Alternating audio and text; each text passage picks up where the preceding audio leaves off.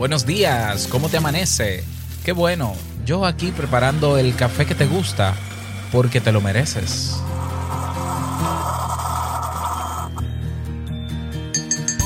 La propuesta de hoy va de este tema. Me siento terrible cuando sé que se están burlando de mí en mi cara, pero lo hacen como si se tratara de otra persona. El objetivo es que sepas que se trata de ti, para hacerte sentir que no eres nadie. Muchos lo llaman relajo y se divierten en grupo, pero a mí no me hace nada de gracia. Esto que he leído no es relajo, se llama acoso laboral e incluso se considera delito. Hoy hablamos sobre esto. Si lo sueñas,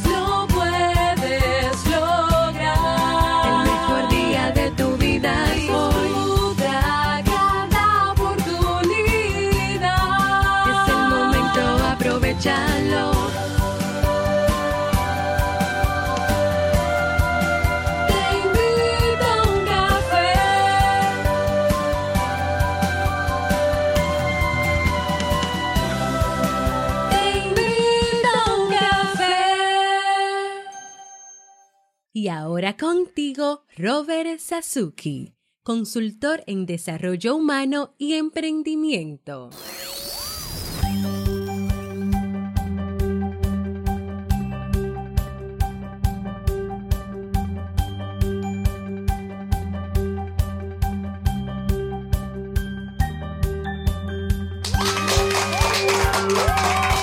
¿Qué tal con esa energía positiva, esos aplausos y aquí tu cafecito? Espero que lo disfrutes. Damos inicio a este episodio número 1034 del programa Te invito a un café. Yo soy Robert Sasuki y estaré compartiendo este rato contigo, ayudándote y motivándote para que puedas tener un día recargado positivamente y con buen ánimo. Esto es un podcast y la ventaja es que lo puedes escuchar en el momento que quieras, no importa dónde te encuentres, todas las veces que quieras. Solo tienes que suscribirte completamente gratis para que no te pierdas de cada nueva entrega. Grabamos de lunes a viernes desde Santo Domingo, República Dominicana y para todo el mundo. Y hoy he preparado un tema a solicitud de uno de ustedes que tengo muchas ganas de compartir contigo y que espero sobre todo que te sea de mucha utilidad.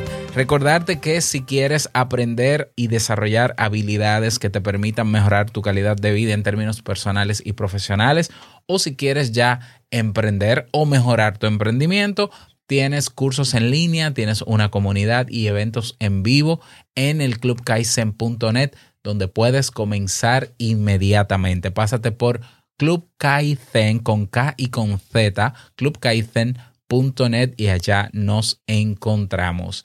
A ver, sobre el programa de mentoría, tengo dos cupos disponibles para emprender este año con un programa de seis meses donde estaré acompañándote para lograrlo.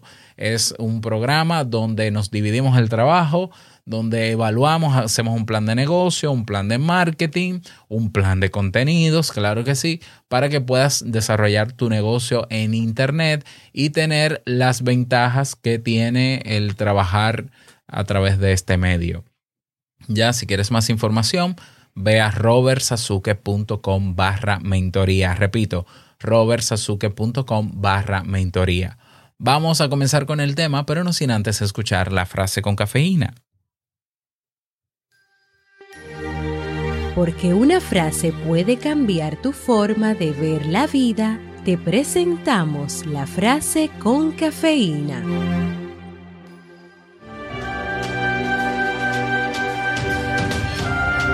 La dignidad del individuo consiste en no ser reducido al vasallaje por la largueza de otros.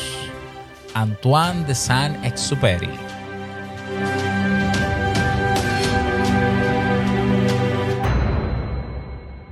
Bien, y vamos a dar inicio al tema central de este episodio que he titulado ¿Cómo lidiar con el acoso o burlas en el trabajo? O popularmente también conocido como el mobbing, el acoso moral laboral en el, o en el trabajo, es lo mismo.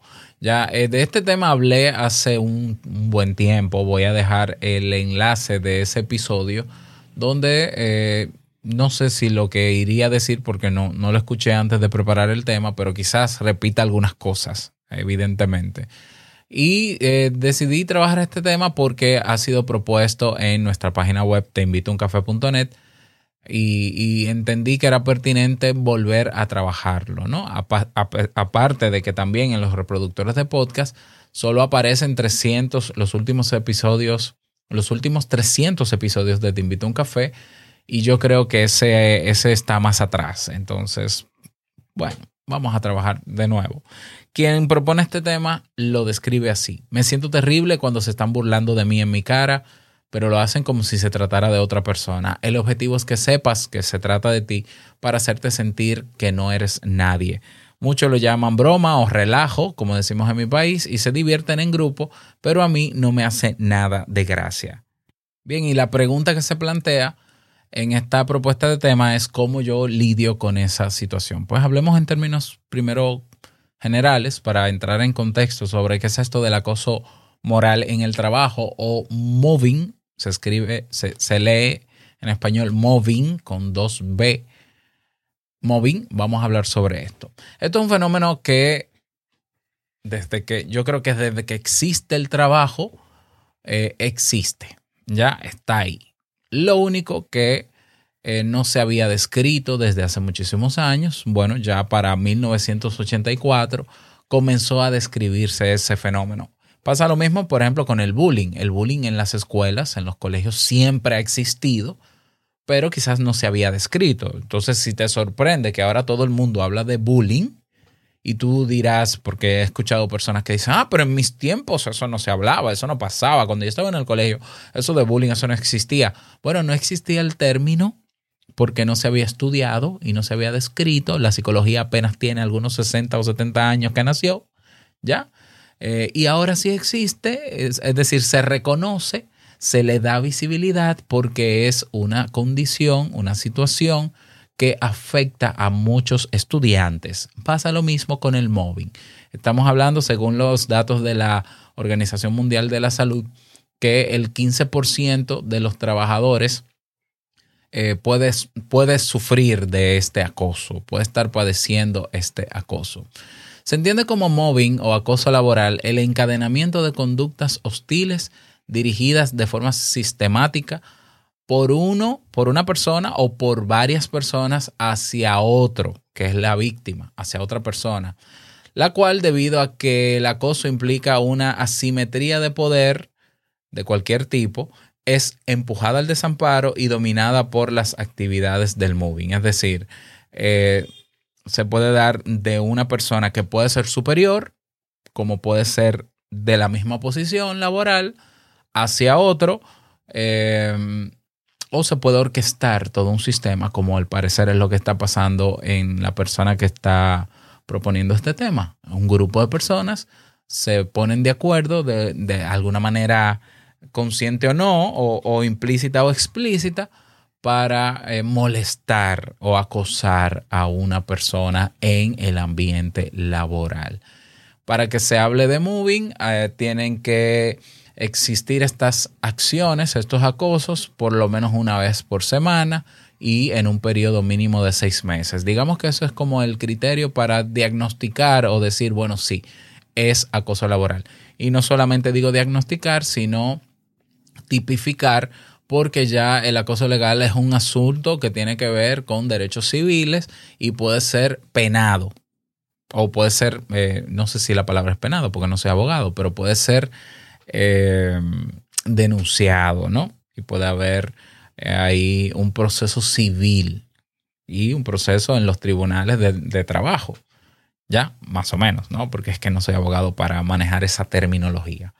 Entonces, sí, para que se considere en términos legales de que tú estás pasando por acoso laboral, tiene que darse la situación al menos una vez a la semana, eh, tiene que darse por un periodo mínimo de seis meses, tiene que estar el elemento de que no sea, eh, no se confunda el acoso laboral con otra cosa, que es lo que voy a mencionar ahora, para entonces llegar a esa tipificación y poder tomar acción en términos legales, aparte de otro tipo de acciones también.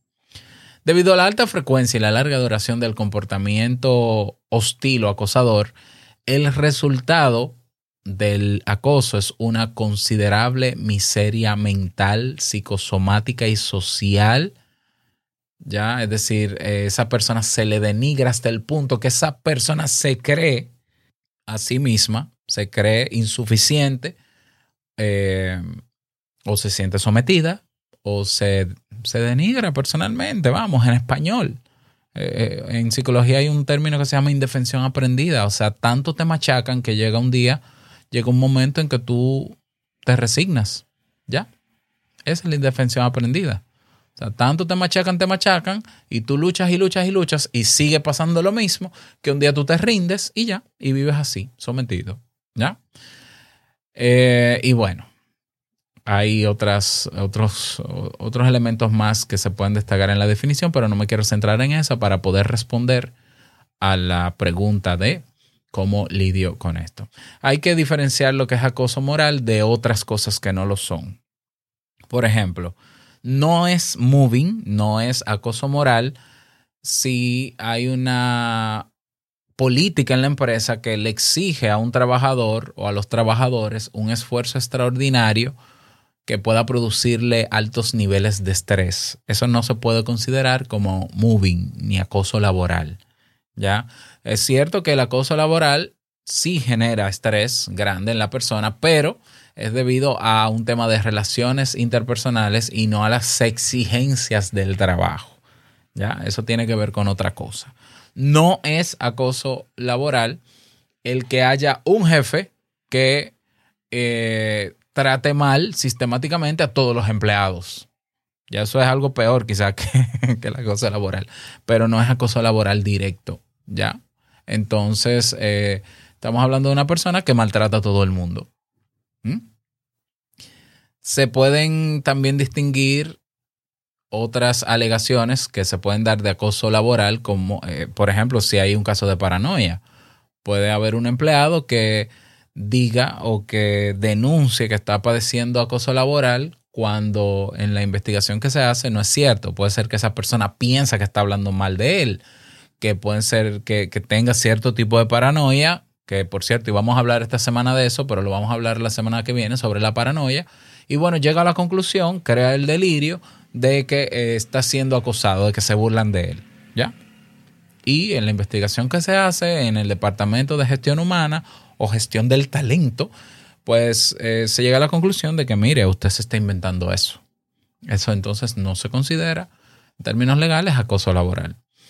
Um, ni tampoco se considera acoso laboral el hecho de que haya un empleado que quiera, eh, digamos que, mm, crear un escenario virtual de acoso para, para descalificar a alguien, al jefe o a otro compañero. Entonces, hacer un drama perverso de que fulano me maltrata, fulano me acosa, cuando no es cierto, con la intención de dañarle. Ya, eso tampoco se considera acoso laboral.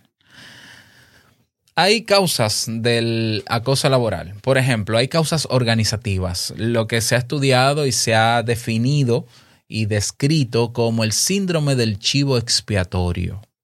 Esa es una causa del acoso laboral. ¿Qué es esto del síndrome del chivo expiatorio?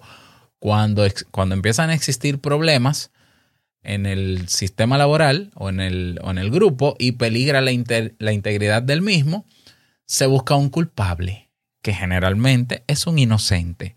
Se busca ese culpable para poder acusarlo, para entonces sal- salvaguardar la unión de los miembros y mantener el sistema como está. Eso pasa en organizaciones corruptas. Es muy, muy, muy común. ¿ya?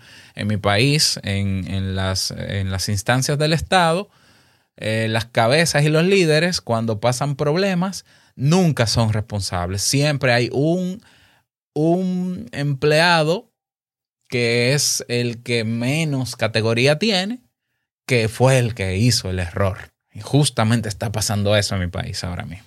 Ya no, fue fulano, que él es empleado, o sea, un empleado de quinta categoría. Él, él fue que dañó todo esto. Ajá, y usted la cabeza, pero hay un sistema ahí que no se quiere que se ventile y aparece un chivo expiatorio. Hay otra causa de acoso laboral que es una estrategia empresarial con el objetivo de deshacerse de algún miembro. Yo no sé si esto te sorprenda o no, pero yo lo he visto mucho en mi país. Empresas que tienen tantos miembros, tantos empleados o colaboradores, que, y, por tanto su carga de, económica, ¿no? De- de pago, de sueldo es tan alta que llega un momento en que quieren deshacerse de ciertos empleados, pero no pueden liquidarlos o indemnizarle porque no tienen el dinero. Entonces, ¿qué hacen? Bueno, lo trasladan de, de lugar, se inventan una historia con ese señor, eh, o sea, buscan la manera de acosarlo para que la persona se vaya y así no tener que indemnizarle. Eso pasa en mi país, ¿eh? Yo no, yo no sé si te sorprende lo que estoy diciendo, a mí no me sorprende, aquí es muy común. Queremos deshacernos de algún miembro, entonces vamos a buscar la manera de que él se sienta denigrado por nosotros para que se vaya. Eso es acoso laboral. Y eso es una estrategia empresarial. Eso es, lo peor. ¿Ya? Otras causas del acoso laboral es, eh, tienen que ver con causas personales del acosador, ¿no? Hay personas que desean mantener cierto poder y por eso eligen a una persona o con cierta persona que tiene ciertas habilidades tratan de someterlo, ¿ya? Otra causa puede ser miedo a que la víctima le desplace en su puesto o logre objetivos que él no se ve dispuesto a alcanzar. Hay mucha gente mediocre en los empleos que prefieren hundirte porque tienen miedo a que tú lo superes. Hay otros que por celos o envidia, entonces le hacen la vida imposible a otros. Esas son razones personales por las cuales existe el acoso laboral. Y eso es muy triste, pero esa es la realidad. Tú no puedes, uno quisiera pensar en que eso no debería existir en un trabajo, porque el, pero es que el trabajo no es ideal y el, el trabajo está eh, configurado o, o, digamos, sí, configurado por personas que no necesariamente tienen inteligencia emocional, que quizás lo, lo único que tienen es un título y qué pena que solo tienen un título. Eh, no tienen inteligencia emocional, no saben relacionarse con los demás, entienden que el trabajo les da poder o su puesto les da poder, abusan del poder, te envidian si ven que tú tienes más habilidades que otros. Sí, eso pasa, porque somos seres humanos. Y yo creo que el ambiente laboral no se divorcia mucho del ambiente social porque somos las mismas personas las que estamos en el trabajo que las que luego nos vamos a un bar a tomarnos una cerveza. Somos los mismos, ¿eh? El escenario es diferente y, y, el trabajo es diferente y lo que se hace, pero la esencia de cada persona es exactamente la misma. El que es patán en un bar y en la calle es un patán en el trabajo. ¿Ya? Porque que el trabajo no te reviste de ninguna santidad ni de ninguna cualidad particular ni especial. Tú no puedes ser un exitoso empresario, un exitoso trabajador y un perro en tu casa. No, tú eres un perro como quiera. Aunque te, aunque te exhibas como exitoso en tu casa, tu esencia es la otra. Y tarde o temprano ladras. Ya no, de, de manera metafórica estoy haciendo el ejemplo. Ok, hay diferentes tipos de acoso laboral. Está el acoso ascendente, que es cuando eh, un empleado que es subordinado a otro acosa al superior, al de la jerarquía. Puede ser que llegó nuevo a la empresa, eh, puede ser que en términos operativos o ejecutivos tenga muchas fortalezas porque domina el puesto, pero es un subordinado, entonces quiere ascender y acosa eh, siempre y cuando se lo permita al que está por encima de él. Esos son casos que se han visto también. Hay otro tipo de acoso laboral que es el horizontal que al parecer es el que se describe en esta consulta o en esta propuesta de tema, que es donde eh, un trabajador se ve acosado por compañeros que tienen el mismo nivel jerárquico, que no tienen una posición superior, ¿ya? Pero sí tienen una posición psicológica o situacional, porque son los que se organizan para cometer el acoso. Y hay otro tipo de acoso laboral que es el descendente, donde se da desde la jerarquía hacia abajo. ¿Ya? Donde, bueno, eso yo creo que es el, quizás el, el, que más se puede entender de manera lógica. Una persona que maneja más poder que tú, tiene más posición que tú y te hace la vida imposible por las causas que hemos mencionado o por un asunto organizativo estrategia de la empresa y tú eres el chivo expiatorio o de ti hay que deshacerse o por razones personales del acosador. Porque te tengo envidia, porque te tengo celos, porque tengo miedo a que me desplaces o por abuso de poder, porque eh, el que hay personas que sienten que cuando tienen poder lo pueden hacer todo y pueden usarlo y abusar con él. Bien, esto, todo esto para contextualizar. ¿Qué más yo puedo decir del acoso para que no se me quede nada? Hay fases, se describen fases del acoso en el trabajo. Está la fase de conflicto, que es cuando pasa una primera situación puntual, que un empleado comete algún error o algo. Eh, ahí comienza a crearse un estereotipo hacia ese trabajador por el error que cometió, se le tacha con nombres, eh, con motes. Hay otra segunda fase de estigmatización que se ha descrito, que es cuando ya se le pone el mote oficialmente y se, se utiliza el mote para denigrar eh, frecuentemente a esa persona con ese nombre y recordándole siempre el error, estigma. Hay una fase de intervención desde la empresa donde tarde o temprano eh, o un superior se da cuenta de lo que está pasando e interviene, ¿ya? Eh, luego hay una fase de diagnóstico incorrecto, que es donde, eh, por un lado, tenemos el que, bueno, yo estoy denunciando en la empresa, pero la empresa al final, en vez de ayudarme, me está, eh, está justificando lo que me está pasando y por tanto me está revictimizando. Por tanto, se ha creado ahora un sistema y ahora el malo soy yo. El que está siendo acusado ahora, acosado ahora es el malo. ¿Ya? Y hay una fase de exclusión, que es donde te hacen la vida imposible literalmente. O te distancian, ah, estoy hablando del acosado, o reducen tu influencia, te aíslan, te trasladan a otro sitio donde tú no tienes competencias, ¿ya? Constantemente. Ah, no, este es profesor, pero lo ponemos en un almacén. Este es contable, pero lo ponemos a, limpiar los baños, qué sé yo, por, por, poner, por exagerado que soy, ¿ya? O te despiden, ¿ya? O te crean una situación para sacarte sin indemnizarte, como me ocurrió a mí. Yo fui cancelado de un trabajo, de un buen trabajo, de un trabajo donde yo fui incluso premiado como empleado del año en una ocasión y se armó toda una trama, primero para que yo me fuera, una serie de rumores, justo todas estas fases que están descritas aquí, las viví yo. Eh, yo decidí no irme a pesar de que estaba siendo acosado desde arriba y de manera horizontal porque se puso al equipo de terapeutas que, que eran mis amigos y compañeros de trabajo, se, se, trató de ponerlos a todos en mi contra para que yo me fuese. Y yo, que tenía a Nicolás, mi hijo de, que va para ocho años, recién nacido, de meses, decidí no irme para ver si eso podía pasar. Es decir, si podía superarse. Al final me crearon un expediente para despedirme sin indemnización o lo que llamamos aquí sin liquidación. Y así pasó. Así pasó. Y obviamente yo su sufrí durante un año de ese despido deshonroso, como digo yo, eh, de ataques de pánico, de problemas de ansiedad severos. No, no, no dejé de trabajar porque inmediatamente conseguí trabajo y todo. O sea, todo se estabilizó. Fue muy doloroso para mí porque estábamos en un buen ambiente laboral, pero ocurrió una situación que derivó en la estigmatización, en la intervención de la empresa desde arriba, en un diagnóstico incorrecto donde yo al final era quien estaba siendo acosado y era yo el malo. Y al final se me sacó. A mí no me gusta hablar mucho de esto en estos términos, porque entonces otros dirán, ah, no, porque entonces tú te estás haciendo la víctima y asumiendo el papel de víctima y, y a mí ese papel no me gusta mucho, pero así pasó. Exactamente, así pasó. ¿Cómo lidiar entonces con el mobbing, con el acoso constante? A ver, vamos a lidiar de dos maneras.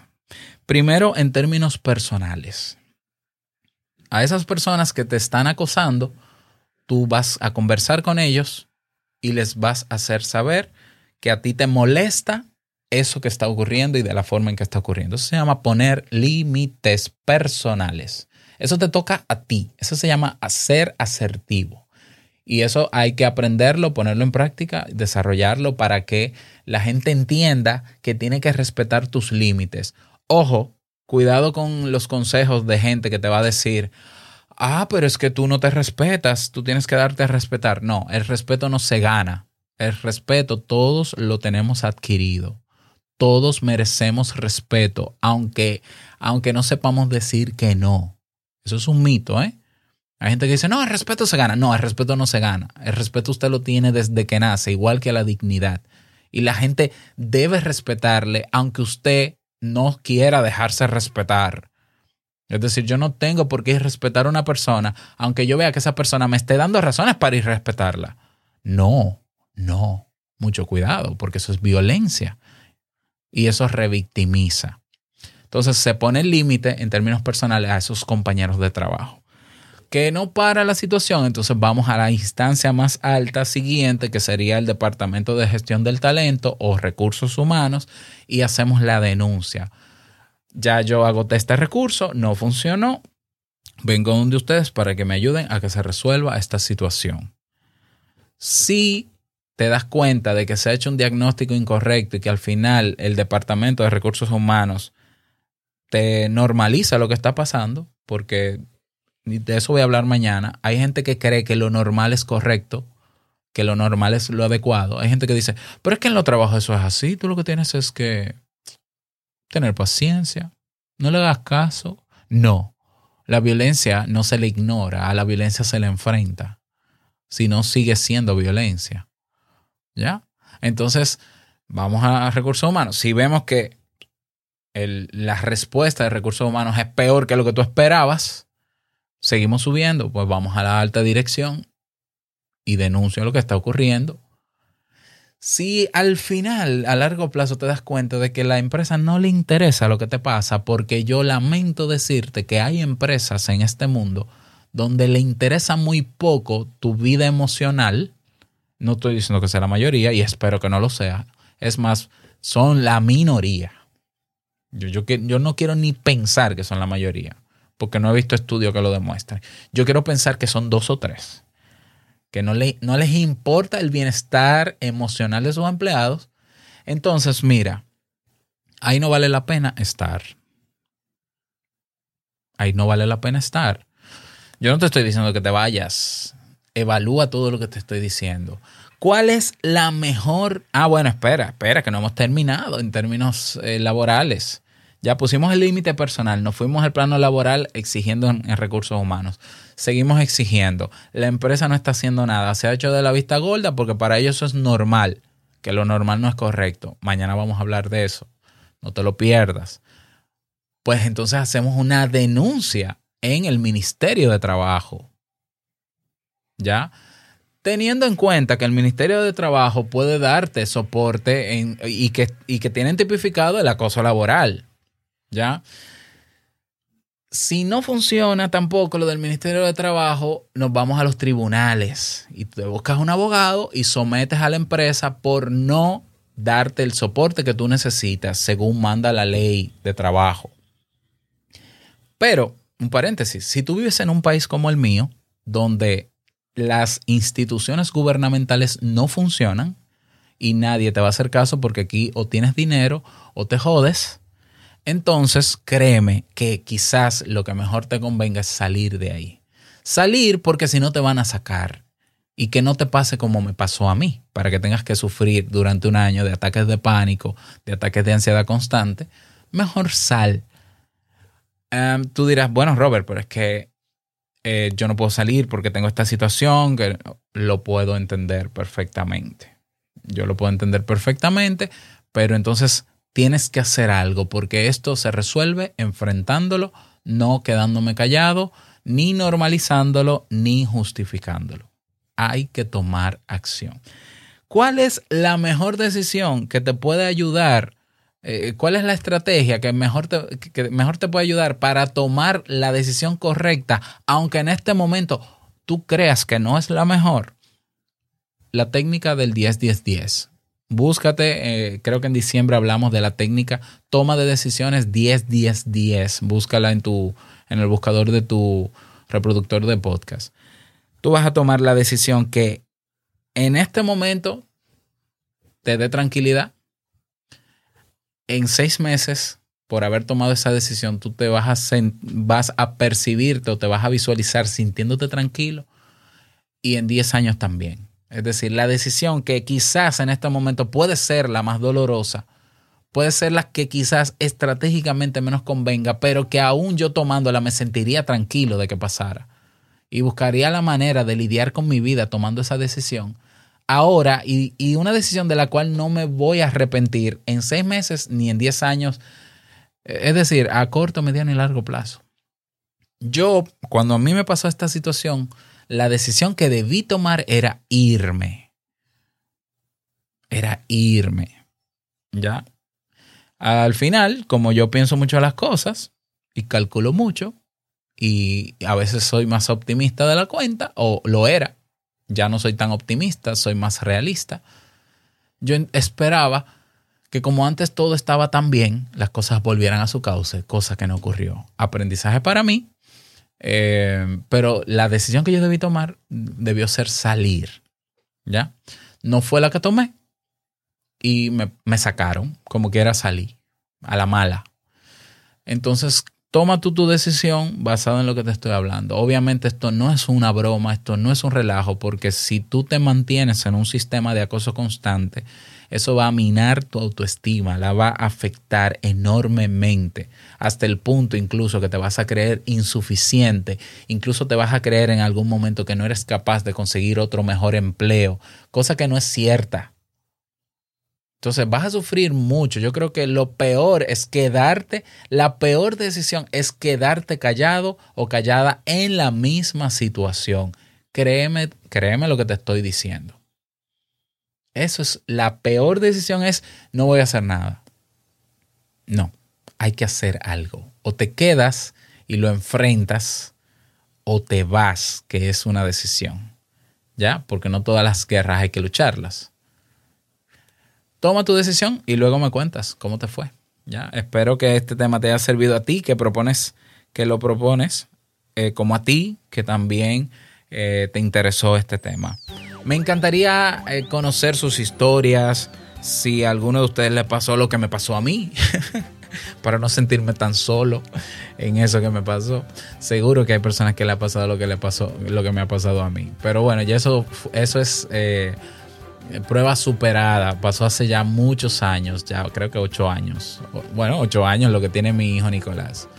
Y nada, desearte un bonito día. Recuerda que puedes comentarme sobre tu situación, proponer, dejar mensaje de voz, todo lo que quieras para interactuar con este podcast lo tienes en nuestra página web teinvitouncafé.net. Pásate por allá para que veas todas las opciones que tienes. Que pases bonito día y no olvides que el mejor día de tu vida es hoy y el mejor momento para enfrentar el acoso laboral es ahora mismito. Nos escuchamos mañana en un nuevo episodio. Chao.